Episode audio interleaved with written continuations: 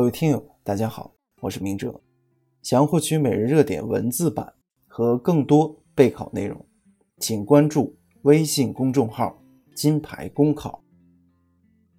今天的热点来自《燕赵都市报》张纯义的文章：上二十二天连休八天，恐怕只是看上去很美。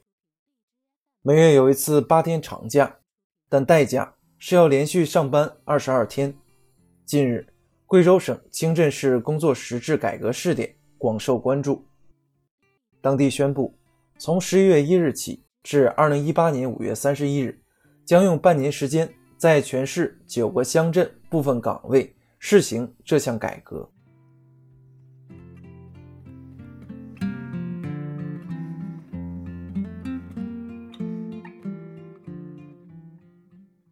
每月上二十二天后连休八天的工时改革，打破了每周五个工作日加双休日的传统模式，引起了舆论广泛关注。对此，清镇市组织部表示，试点旨在打好服务时间差，解决群众特别是上班族上班忙、农民农忙等由于时间关系办事难的问题。或许在改革的设计者来看，上二十二天连休八天是两全其美。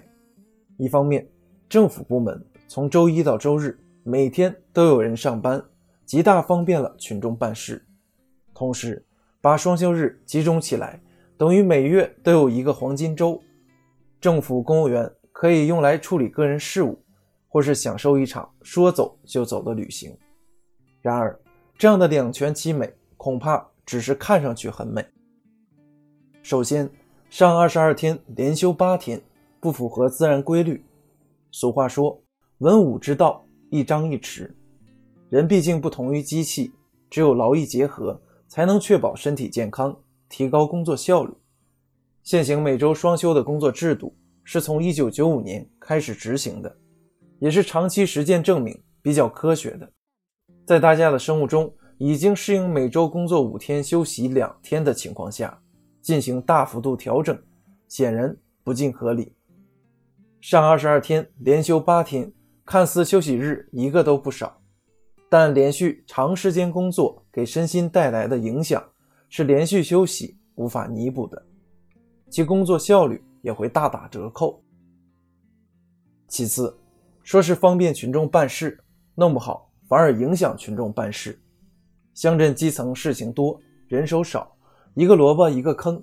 连续上班的工时改革，虽然能保证政府部门。每天都有人办公，但如果群众前来办事时刚好赶上具体负责人员连休八天，临时交替人员又不了解情况，无疑会带来新的不便。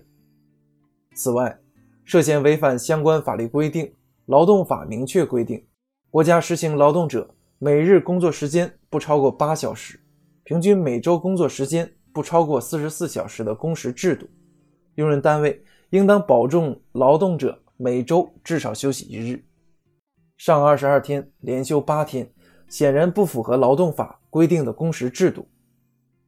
事实上，要想方便群众办事，政府部门大可实行周末轮流值班制度，确保群众办事有人在、有人管、能管好。